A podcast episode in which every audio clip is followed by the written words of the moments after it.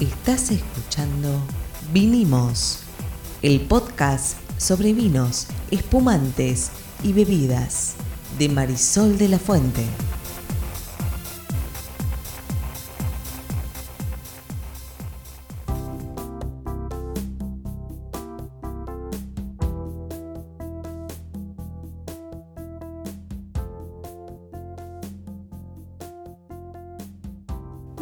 Buenas. Mi nombre es Marisol de la Fuente y soy Sol Sommelier. Y yo soy Ariel Torres, hago las preguntas del que no sabe en este podcast, aunque hoy creo que voy a poder hacer algún aporte. ¿De qué vamos a hablar hoy? Vamos a hablar de maridaje. O sea, comida con bebida, o Eh, bebida con comida, cómo se combinan, muy bien. Exactamente. Es una palabra que hoy se usa prácticamente para todo, desde la astronáutica, la física cuántica, hasta el, el canotaje se utiliza la palabra maridar, estamos un poquito saturados, pero en este caso es exactamente la palabra que se utiliza, la palabra técnica para hablar de qué vinos van con qué comidas. ¿Hay algunas reglas generales? Hay algunas reglas generales, pero la primera y más importante es, si la combinación te gusta, está, está bien. Voy a poner una anécdota nuestra. A ver. Marisol puede comer cuanta cantidad de queso azul le den sin ninguna clase de problema. Yo como una cucharadita y ya me saturé. Es evidente que en alguna parte entre el, el sensor de gusto y de olfato y el cerebro, incluida la parte del cerebro que percibe esto, más las experiencias personales, lo que sea, cambia la percepción del mundo. Uno no sabe cómo ven los ojos del otro, esta es la verdad. Más la mirada. Si, como dice Marisol, si a vos te gusta comer las empanadas, carne cortada a cuchillo, fritas, con un tinto, con cuerpo, yo no te lo aconsejo, digamos, o tener a mano el, el televisor, acordate 107 si vivís en la ciudad de Buenos Aires, pero si a vos te gusta, está todo bien. O sea, esta es la primera regla del maridaje. Fin. ¿Qué otras? Bueno, de a partir de ahí se abre un abanico grande, grande de... Espera, ¿por qué las empanadas de eh, carne cortada al cuchillo, eh, con papa, huevo, aceituna, fritas, no irían con un vino con muchos taninos y bla, bla? Bueno, competirían mucho uno con el otro. ¿Por qué? Bueno, y acá vienen por ahí las reglas de las que vamos a hablar hoy. Que más que reglas son recomendaciones, diría. Cuando uno habla de maridaje, ¿de qué está hablando? Está hablando de armonización o de armonía. Es decir, lograr balancear en la bebida con la comida en términos de qué? De aromas, de sabores, Aromas de texturas, Sí, de temperaturas. Sí, lógico. ¿sí? Entonces se ponen en juego todos esos elementos para poder ver cómo van a funcionar entre sí. Ahora, antes de entrar en eso, sí te tengo que decir que muchas veces vamos a optar por destacar el vino y la comida va a acompañar.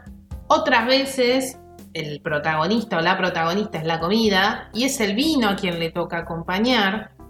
Otras veces nos encontramos frente a maridajes regionales, ¿no? que están basados en esta idea de que como los productos son del mismo lugar, son producidos en una región, etcétera, van bien juntos. Esto es totalmente irracional. Pero está recontraprobado que mayormente funciona. Este es el, el ejemplo típico de la maridaje regional, es la empanada salteña con torrontés. Maridaje regional existe como, como visión de posibilidades de maridajes. De hecho, hay montones de ejemplos, ¿no? Sí, sí, lo sé. Lo que, lo que estoy diciendo es que como principio racional, a ver, voy a compararlo con el hecho de que los taninos limpian la boca de la grasa en el caso que vos comas algo muy grasoso. Eh, Esto es un principio, digamos, que está probado que a las personas les ocurre esto. Ujú. En cambio, no está probado que todo lo que venga de cierta región al combinarlo anda bien. Exacto. Esto es lo que digo. Bueno, y te diría que la cuarta posibilidad es el maridaje por oposición. Ah, mira. ¿Qué sería un ejemplo? Un ejemplo de maridaje por oposición sería queso azul, ya que vos lo mencionaste, con vino dulce. Ah, sí, claro. Y queda muy bien. ¿Por qué? Hay una oposición marcada de sabores, pero tiende a, a de vuelta a Bueno, sí, como a sub y baja. ¿Sí? Sí, sí, sí. Entonces, lo que yo tengo que tener en consideración, ya sea que quiero destacar el plato, ya sea que quiero destacar la bebida, ya sea que quiero hacer algún maridaje por oposición, tengo que tener en cuenta textura, aromas, sabores, temperaturas, porque esos son los elementos que me van a permitir definir. Entonces, si yo tengo, por ejemplo, algo muy salado, como en el ejemplo de, este de la oposición, podría funcionar muy bien con algo dulce por eh, armonización, por ejemplo. Si yo quiero, ya sea que quiera destacar el plato o quiera destacar el vino, tengo que entender cuáles son los descriptores que tiene. Cuando hablamos de descriptores, ¿qué estamos hablando? De los aromas y los sabores. Entonces muchas veces ese guiso bien especiado no solo complementa con el tinto, porque el tinto tiene, como decías vos, los taninos y entonces va a ayudar a limpiar la grasa de ese guiso de lentejas, ¿sí? sino que además, dependiendo qué tinto elijas, le va a agregar, por ejemplo, notas especiadas propias de la bebida. Y en esa combinación no solo vas a estar armonizando, sino potenciando ciertos sabores que querés que se destaquen. Determinadas especias, por ejemplo. Ahora, algunas otras cosas que hay que tener en consideración, que son, por ejemplo, las texturas. Todas las cosas que tienen harinas, no solo grasas, sino harinas o que tienen consistencias más eh, cremosas, que en ese caso sí serían grasas, son más difíciles de maridar, porque también vas a necesitar vinos o bebidas, porque los maridajes no solo se hacen con vino, esta es la realidad, puede hacerse con una cerveza, puede hacerse con una sidra, puede hacerse con casi cualquier bebida. Voy a poner un recuadrito cultural, si mi memoria no falla. En alguna parte del principio de Ana Karenina van, lo que pasa no me acuerdo si es Ana Karenina o eh, La Guerra y la Paz de Tolstoy, comen arenques con vodka. Y nosotros cuando estuvimos en Grecia nos dieron pescaditos que eran muy parecidos a los Mm. cornalitos con Uso. uso, o uso se escribe uso, pero es un diptongo. Eh, así que sí, se pueden hacer también con espirituosos. De hecho, el vodka es muy combinable con un montón de cosas. Muy Sí, combinable el, con el un montón de cosas. un- el vodka bueno Sí, sí, bueno. tiene descriptores, porque de hecho el vodka siempre está asociado a un, eh, eh, una bebida, un destilado, un aguardiente que no tiene olor ni sabor y Me no es parece, verdad. me parece tan falso eso. Primero se lo toma muy frío, porque es muy alcohólico y entonces le clavan a 2 grados bajo cero, se lo toman. Eh, y la verdad es que el, el vodka cuando no está tan frío ahí despliega un montón de, de descriptores. Es Y hay una- algunas marcas en particular este, que son increíbles, porque están, por ejemplo, hay algunos que están hechos con uva, por Exacto, ejemplo, y que hay cosas muy ricas. Por eso digo, no solo limitemos la cabeza a vino, más allá de que en este podcast hablamos habitualmente de vino, cuando hablamos de maridajes pueden ser múltiples combinaciones. Y después están también los usos y las costumbres. Típicamente cuando alguien dice pizza, ¿qué decís? cerveza. Cerveza. ¿Por qué? Por, por- porque está la burbuja, porque es un tema cultural, porque los sabores combinan. ¿Puedo decir algo después de lo cual ya no vas a querer que haga más el podcast con vos? A ver. A mí no me gusta. No, ya lo sabía igual. Claro, pero no, no quienes nos oyen. O sea, me gustó mucho tiempo y hubo un buen día que, como suele ocurrir, que de golpe el cuerpo te baja el, el- el- yo no quiero más cerveza. Y nunca tomé mucha cerveza de todas maneras. Entre otras cosas, como saben quienes nos oyen, no me gustan las burbujitas, pues tampoco me gustan los espumantes. Pero, anyway, ¿por qué cerveza con pizza? Yo creo que hay un tema cultural, creo que combina bien. Yo creo que combina bien. Sí, que la burbuja ayuda a limpiar la boca y acá es donde aparece la textura, la masa, Pero ¿no? aparte es mucho menos alcohólica, se toma Bueno, eso es fría. verdad, sí. La pizza es una comida. A ver, si le, si le puedo poner un nombre a la pizza, es más juvenil, más informal, más. Más allá de que uno puede trabajar horas para hacer una, una buena pizza, pero es distinto de si vos haces una comida hiper elaborada. con- digo, la, la pizza es muy al paso, por así decir. La cerveza también es informal. La cerveza no tiene muchas vueltas. Y más allá de que hay que servirla con espuma. Por ahí esto es un- una tendencia mía, digamos, una tendenciosidad mía. Bueno, es interesante porque ahora que en el canal de la ciudad empecé también a hablar de cervezas y retomé todos esos conocimientos y contenidos de la cerveza, la cerveza es un mundo como lo es el vino. Entre los cientos de lúpulos que puedes usar, los tipos de levadura que están las ale y las lager, que son dos tipos de levadura distintas, las densidades, las carbonataciones y demás, te diría que acá estamos acostumbrados a tomar un tipo de cerveza Mm. en general, muy liviana, pero en la profundidad del mundo cerveceril Está bien. hay complejidades. Ahora, volviendo a lo que estábamos Estamos hablando de la pizza, no de Por la eso, cerveza. de la Y la pizza. pizza la, la comes con una cerveza en particular que casi todo el mundo sabe cuál es en este momento. Sí, Es o al- algo suave. Son, pizza- Exactamente. son cervezas Igual no me hables de la cerveza porque no vas a lograr que me guste. Se-. Pero, por ejemplo, yo te diría pizza y vino rosado como piña. Como piña, sí, totalmente. Ahora, entonces la pregunta parece ser, ¿cuáles son los platos más difíciles de maridar? Porque es como medio intuitivo, si vos decís, voy a hacer tal comida y si más o menos puedes imaginarte cómo es el vino porque ya lo conoces y la combinación decís, no, la verdad que con esto no va. Sí, es verdad lo que decís.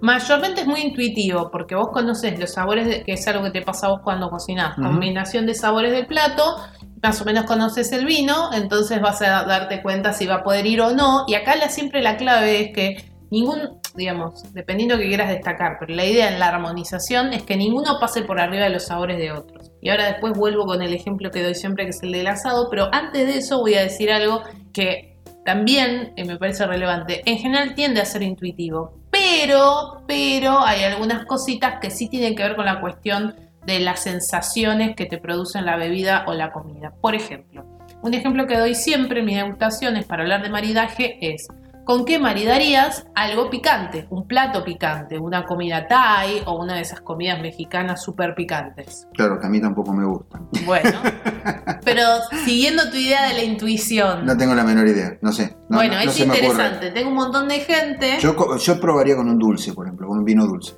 Podría funcionar. Mucha gente me contesta, lo primero que me contesta es vino tinto y busca el tinto más fuerte de todos. Pero ¿por qué piensa eso? Porque como la comida es fuerte, asocian picante con fuerte, dicen necesito un vino fuerte. Bueno, pero a ver, si a vos te está picando algo, lo que querés es algo fresco, ligero, frutado, Bueno. más bien fresco en temperatura. ¿Qué te genera buena sensación de frescura en boca? La acidez del vino. ¿Cuáles son los vinos que tienen mayor acidez por no tener taninos y entonces Los requieren de más sí. acidez para la protección de la bebida? Los blancos. Entonces, vos tenés un plato hiperpicante y la idea, lo ideal para armonizar sería un vino blanco. Claro, sí, ¿Por exacto. qué? Porque la acidez que generalmente tiene un vino blanco, joven sobre todo, te va a dar esa sensación pseudotérmica de frescura que genera la acidez en la boca, que es la misma que hace que no sintamos el alcohol. O sea, hubieras hecho negocio si no comías picante y listo.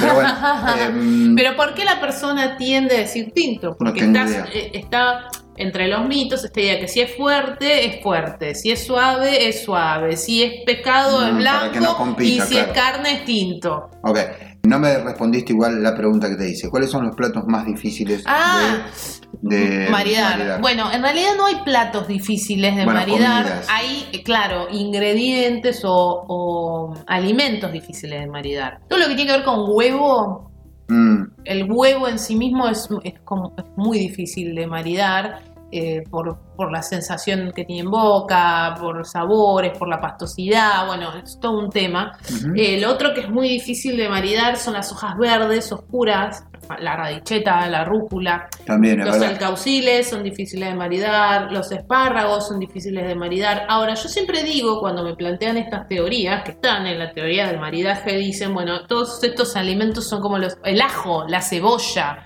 Los- las como sí. Los difíciles de maridar. Y lo que yo siempre digo es, es verdad, si vos pensás en una rúcula, en una radicheta o en un ajo, eso le pasa por encima a cualquier sabor que de lo que sea que se te ocurra, tomes lo que tomes. Es verdad. Ahora, nadie anda comiendo iba ajo solo o eso. sí. la rúcula sin nada. Exacto. Entonces, donde esa ensalada ya tiene un tomatito, Sí, o un queso, O un, un queso quesito. rallado, sí. O donde ese espárrago está gratinado, o no sé, la preparación. Tiene manteca. Ya lo, O la- lo hiciste a la, a la- a la sartén con manteca. o la vuelta preparación que sea, ya cambia. Sí, sí, sí. Y en esa transformación, para mí por lo menos, va a haber una bebida que acompañe. Ahora, te hago una pregunta. uno de los problemas, eh, por ejemplo, es las- lo amargo, las aliáceas, la fibrosidad. Lo fibroso es como raro y difícil de maridar. Bu- Bueno, pero hay un plato que eh, si yo te planteo ahora, vos vas a decir, uh, Chan, A ver. tenemos no uno, sino dos de estos que son, que le pasan por arriba a todo, que es un pesto. Vos le pones albahaca, le pones ajo y una pasta. Yo a eso, sin, pero sin pensarlo, un vino blanco, tranquilo, digamos, más bien dulzón, porque de este lado tenés la albahaca que grita y el ajo que gritan, los dos. Y además gritan en frecuencia que los vinos no alcanzan. Sí, pero me gustó esa idea de maridaje que pensaste. Yo buscaría un, vino blanco por ahí bien con mucha nota cítrica o con notas vegetales. ¿Por qué? Porque de vuelta, la idea es sumar. Y como tenés ese sabor tan intenso, tan fuerte y demás, bueno, ¿qué le puedes agregar que agregue sabores? También podría ir con un buen rosado, podría ir Sí, con un estoy tinto pensando- joven. Estoy pensando de. No, lo, no combinaría un pesto con un vino, no sé, de 13 años. No, Tinto, pero esa eh, combinación no va a ningún lado. No, bueno, esa combinación no, pero ese vino tinto de 13 años, que es un, un Malbec con Cabernet Sauvignon y alguna cosa más, un Shiraz, Eso lo puedes combinar con una carne tranquilamente. Sí, y ahí voy sobre el mito del pescado y de la carne. Sí, eso es, es, es una, es un cuento Los chino. pescados. Hay muchos peces. Claro, exacto. peces Eso en el mar. la- la- el problema es la generalización. No es lo mismo un salmón con una salsa cremosa y unas papas. No, bueno, vos podés hacer un, pescado al horno, ¿sí? que le pones un poquito por ahí de manteca. Una merluza, un, eh, No, una merluza no, yo- digamos, podés ponerle una trucha. ¿sí? O ponerle el mismo salmón, pero cocinado de otra manera. El salmón es grasoso. ponele. Sí, igual va a seguir siendo grasoso, pero pongamos una trucha, o pongamos pejerrey, o pongamos eh, Abadejo. abadejo, etcétera. Eh, eh, ahí sí que el, el tinto se va a agarrar a las Bueno, trompadas. claro. Dependiendo el pescado y la preparación, es la combinación. Porque a ese salmón con crema, salsa cremosa, salsa cuatro quesos, más las papas, no va con blanco joven. No, eh, ahí el problema no es la- el vino que vas a usar con el pescado, sino el pescado como tal, que es bastante incomprendido porque la Argentina es un país que no tiene salida al mar, entonces consumimos poco pescado, es que, es que la verdad que la cultura del pescado, yo lo sé por mi abuelo, que hacía tonelada de pescado, me enseñó a comprar pescado, claro, él venía de la Ría Gallega y para él el pescado era todo. Hay muchas clases de, de pescado. Claro. Entonces, no es, no es lo mismo una merluza, por ejemplo, que básicamente tenés que hacerla parabólica humana para que tenga gusto a algo, porque es un pescado que tiene poco gusto en comparación con otros, que un lenguado, que una trucha, que un salmón, que el atún, el atún se puede conseguir, es un pez de sangre roja, Roja. también, o por ejemplo los arenques, si ese pescado, ponele, también la anchoita salada, con la que vos haces después un, un- le pones altapenada de anchoas y, y aceitunas negras, eh, ajo, limón, digo, eso tenés que pensar muy bien. Claro. Tenés aceitunas, tenés anchoas que tienen una cantidad de sal que nada, Pero de vuelta, volvamos al mito. pero son pescados, quiero Son decir, distintas texturas, distintas preparaciones. Entonces, si vuelvo a mi ejemplo del salmón, eso hago en un tinto joven, amigo. Fantástico. Ahora, a lo que yo voy es, con la carne es más difícil encontrar que no haya grasa, mientras que hay peces que son muy Ah, magros. Sí, en ese ¿Está sentido bien? sí. Ahora, un solomillo hecho medio desgrasado, o algo hecho a la plancha, o de- con una de esas cocciones lentas que haces vos, que desgrasa un montón, si eso va acompañado con unos vegetales asados o unos vegetales Eso al va con horno, blanco tranquilamente. puede ir Pero- tranquilamente con un blanco. Está bien, pero vos fíjate que ahí, por ejemplo, el cerdo tiene una cantidad de, vamos a ponerlo entre comillas, bueno, esta palabra se usa con el vino nada más, pero tiene unos descriptores, tiene un sabor que tranquilamente, como es más dulzón, esa, más dulzón esa carne, ah, se adaptaría mejor a un vino eh, blanco. Y por supuesto, como decís vos, depende mucho de cómo lo hagas. Si una cosa es este, hacerlo con una salsa o una preparación que es poco grasosa y otra cosa es que vos lo hagas con nada, pones tonelada de manteca como los Exacto. franceses que le ponen man- manteca a todo Y la textura. y que queda muy rico además. Sí, Pero bueno, ahí es donde empieza a jugar. No es tan así blanco y negro. Pescado blanco, carne de tinto, ¿no? Depende de texturas, de sabores, de preparaciones, de grasas, de temperaturas. De hecho, carne, que iba a decir antes. El asado del domingo, que todo el mundo lleva el Malbec abajo del brazo. Un Malbec joven no es un buen maridaje para el asado. por ahí sí para tomar antes, con lo que por ahí picas Por antes. ahí, ¿no? Pero digo, al asado en sí mismo, chorizo, chinchulín, eh, molleja. Muy grasoso. Hay mucha grasa ahí. Si vos querés disfrutar bien de los sabores de la carne y que además disfrutar del sabor de la bebida y que te ayude a limpiar la boca, ahí sí va un tinto que puede ser un Malbec, pero no joven. Exacto, y además debería estar a la temperatura correcta, que es lo otro que en los asados suele no No ocurrir. ocurrir, que la- hay sobre todo, bueno, ahora estamos este, un, poco, un poco restringidos en ese sentido, pero de golpe vos juntas mucha gente, la botella, Vuela. claro, eh, no, no, no es que huele, pero en algún, alguien va a recibir una, una copa a una temperatura que no, no es la Mm. correcta. Recuerden, las fraperas ayudan, recuerden que la frapera debe tener agua siempre, es la que transmite la temperatura. ¿Vos dirías que hay un, un vino que es más versátil que otros para, para maridar? Sí, el gran, gran comodín del maridaje es el vino rosado. El vino rosado. Sí, sí, ponele. Es verdad. tenés una picada. Y por regla, uno diría, quesos blandos van con eh, blancos, suaves, van con vinos blancos.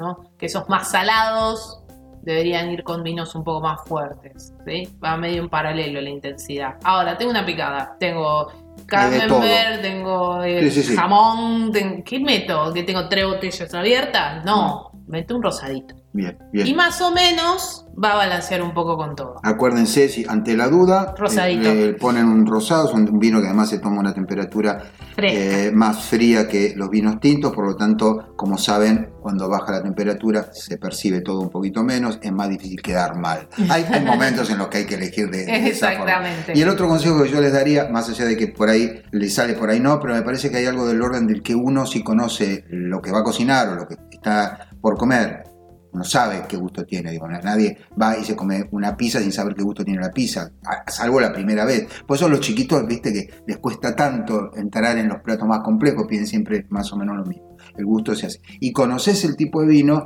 te lo, te lo puedes imaginar. ¿Algún consejo más? No, creo que lo importante es el primer consejo que dimos. Si te gusta, dale para adelante.